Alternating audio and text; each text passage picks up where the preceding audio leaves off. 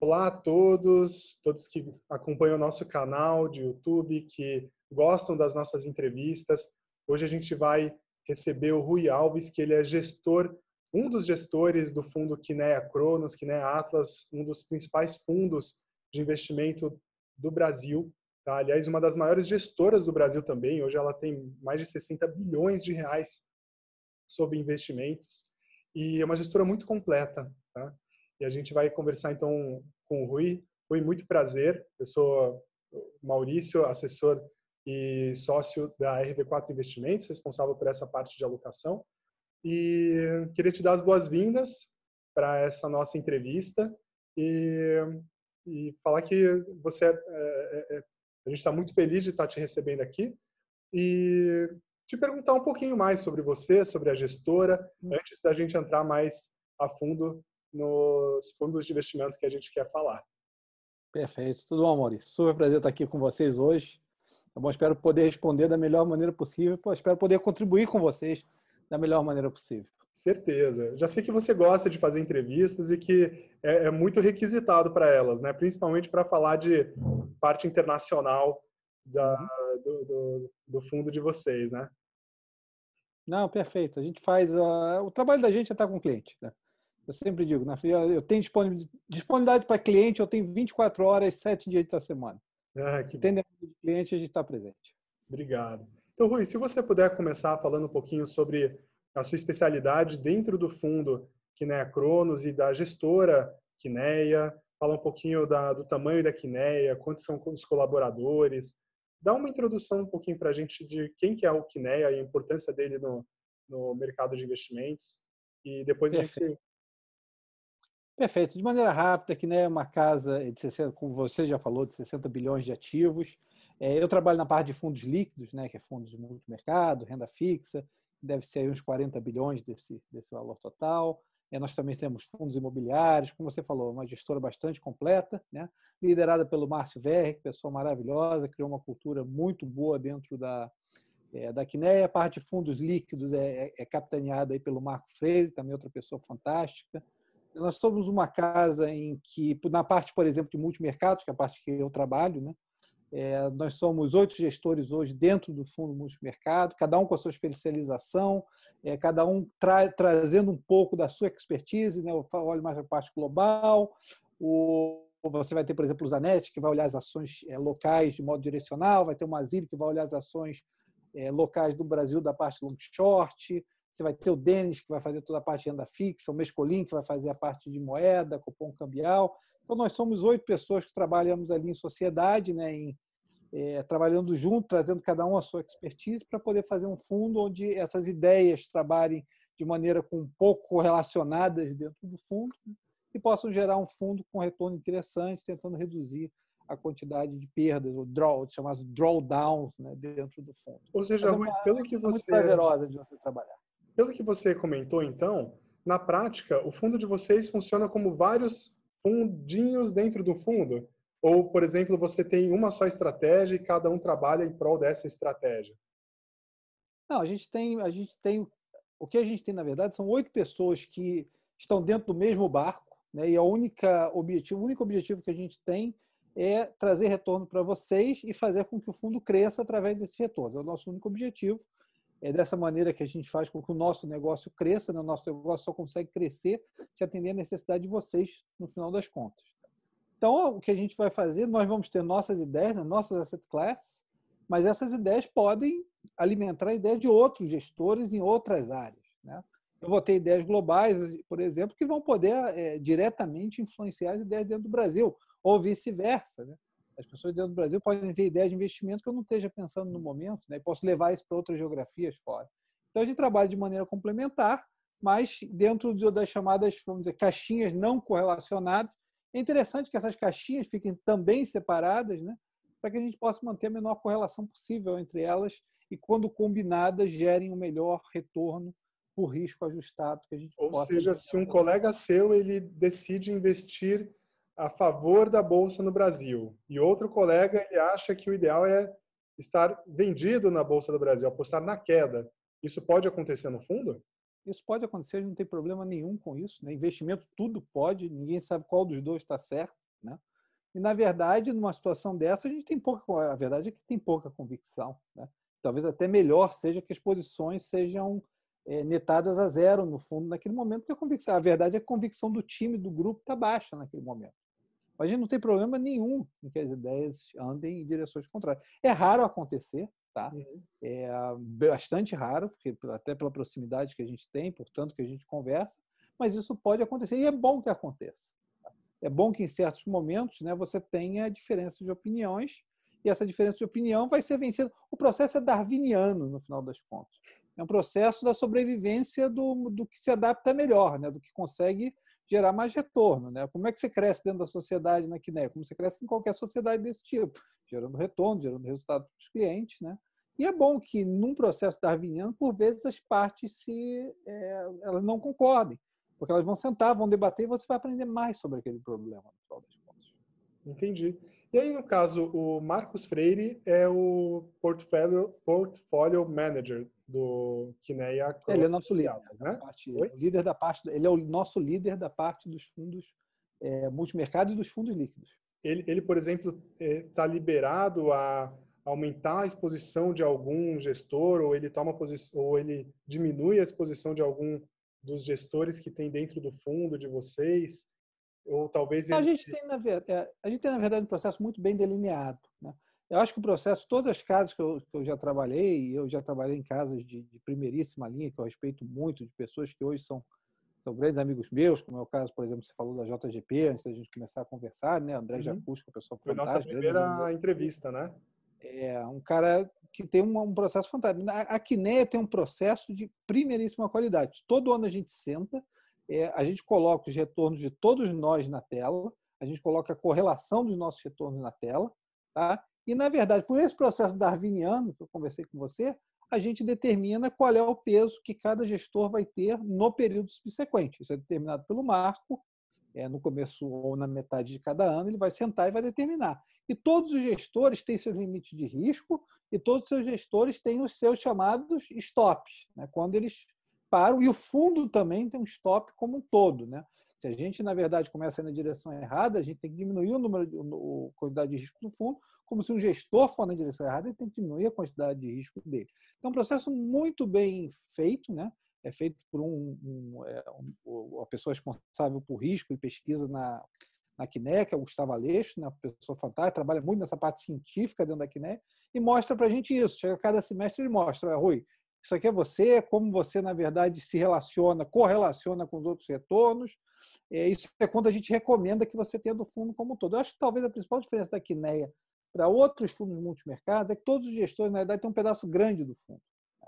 É, existem muitos outros é, multimercados em que um gestor tem, ou três gestores têm, sei lá, 80% do risco do fundo, e tem vários outros gestores com muito pouco. Na Quineia, não é, cada gestor tem mais ou menos 15% do risco do fundo. Ah, que legal. É, o Marco, logicamente, tem mais do que isso. Não soma mais do que 100%, tá? É, porque tem as correlações que têm que ser tiradas, né? Mas pegar eu, Mazilis, Anete, é, Mescolim, Denis, né? a gente vai ter mais ou menos ali, um pouco mais, um pouco menos, 15% do risco do fundo. Né? O Marco vai ter 60%, logicamente soma muito mais que 100%, porque você tem que considerar que vai haver correlações mas todos nós, na verdade, é, temos um efeito grande sobre o fundo. Né? Que legal, isso é bem. Todos nós, na verdade, o que, o que acontece, na verdade, num processo desse é que todos nós somos interessados a fazer o outro vencer, né? a fazer o outro vencer junto com a gente. Porque só dessa maneira o fundo vai ser um fundo vencedor. E todos se comunicam muito nos comitês. Todos se comunicam, né? muito, muito.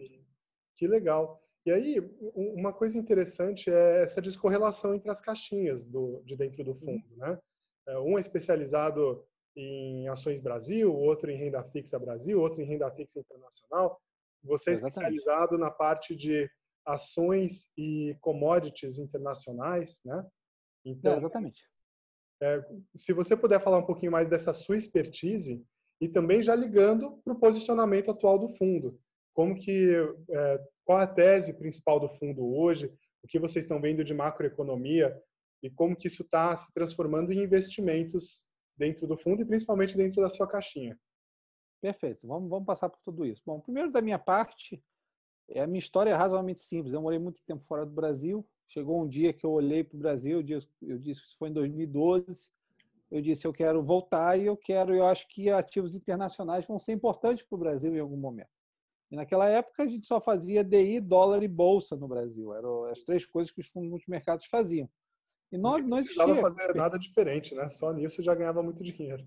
Exatamente, né? Você tinha você tinha um carry interessante. É, é, e, e, e, na verdade, o que aconteceu, eu disse, o Brasil vai ter que saber. O Brasil, na época que eu voltei para o Brasil, era o país menos aberto, ainda é, mas era absurdamente pouco aberto para ativos internacionais, para investimentos internacionais.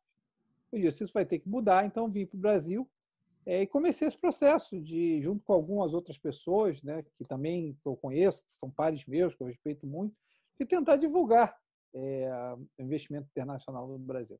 Depois de oito anos nesse processo, acho que a gente chegou lá. A gente tem hoje na Quiné 60% do risco do fundo fora do Brasil. Né?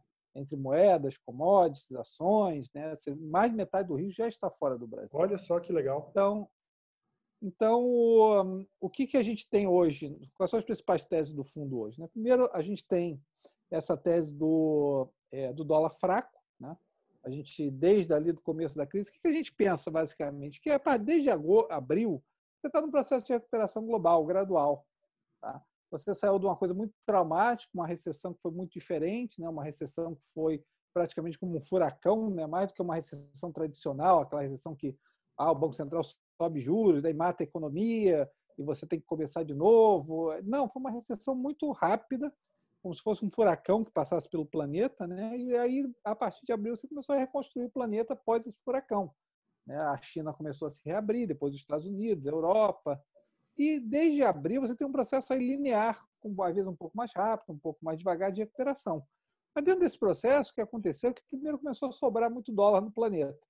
Né? Por quê? Porque o Federal Reserve, Banco Central norte-americano, começou a ofertar muito dólar para os outros bancos centrais, fazer linha de, de é, direta com esses bancos centrais. Você teve, na verdade, o crescimento do balance sheet do Fed, né? quer dizer, o balanço do Banco Central americano cresceu muito rápido. Então começou a sobrar dólar no mercado. Né? O, o Tesouro norte-americano deu uma enxurrada de dinheiro com 600 dólares por semana para os desempregados. É, então teve é, um dólar que faltou lá no começo da crise, começou a sobrar muito. E a gente tem essa visão, né? a gente explorou essa visão durante todo esse período, de que o dólar ia se valorizar via uma cesta de moedas, principalmente moedas desenvolvidas. Tá? Pronto. Então, posição... É isso que eu ia te perguntar, porque muita gente pergunta para a gente para onde vai o dólar. Então, no caso, quando você fala que tem uma tese de dólar mais fraco no mundo, não quer dizer que o, o dólar contra o real vai se desvalorizar.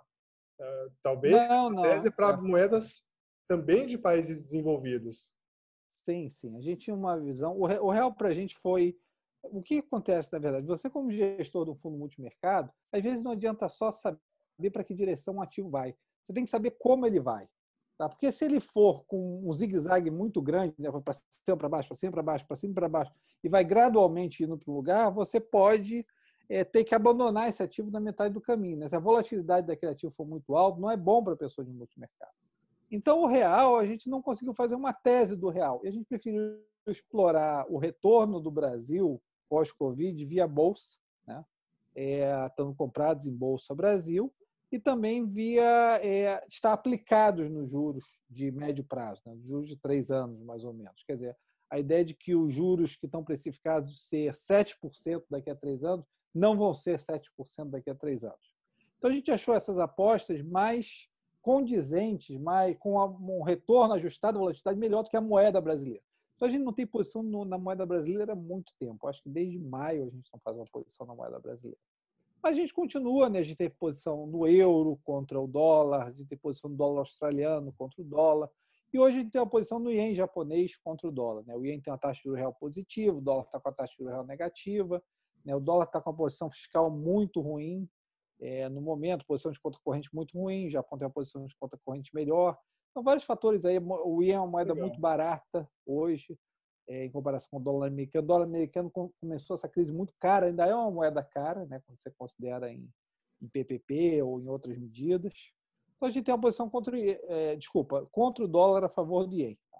A gente acha que os juros no Brasil e no México ainda são muito altos.